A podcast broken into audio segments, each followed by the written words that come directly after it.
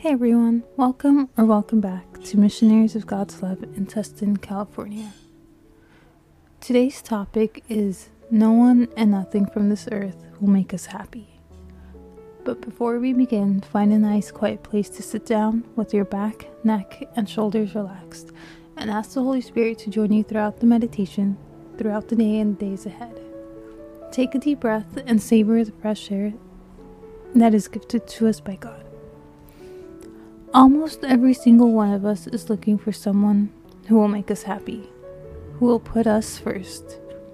We are even looking for things that will give us pleasure. We must understand that the fountains of happiness is God alone. God made us like a fish in water. A fish was made to be in water. If it's not, it will die. We cannot be happy without God's company.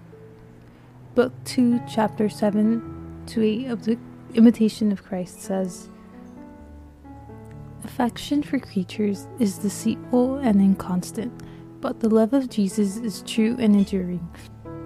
He who clings to a creature will fall with its frailty, but he who gives himself to Jesus will ever be strengthened. Love him, then, keep him as a friend he will not leave you as others do, or let you suffer lasting death.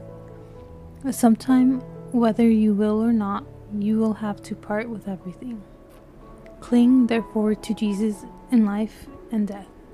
Trust yourself to the glory of Him who alone can help you when all others fail. Your beloved is such that He will not accept what belongs to another. He wants your heart for Himself alone to be enthroned therein as king in his own right. If you but knew how to free yourself entirely from all creatures, Jesus would gladly dwell within you. You will find, apart from him, that nearly all the trust you place in men is total loss. Therefore, neither confide in nor depend upon a wind shaken reed, for all flesh is grass and all its glory, like the flower of grass, will fade away.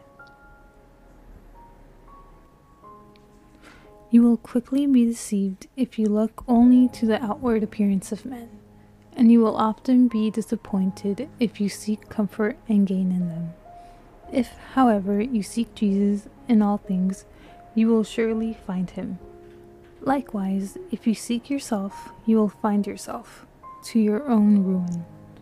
For the man who does not seek Jesus does himself much greater harm than the whole world and all his enemies could ever do. When Jesus is near, all is well and nothing seems difficult. When he is absent, all is hard. When Jesus does not speak within, all other comfort is empty. But if he says only a word, it brings great con- consolation. End quote. One single word from Jesus will bring you peace, consolation when we are drowned in misery. One word from Him is more than enough.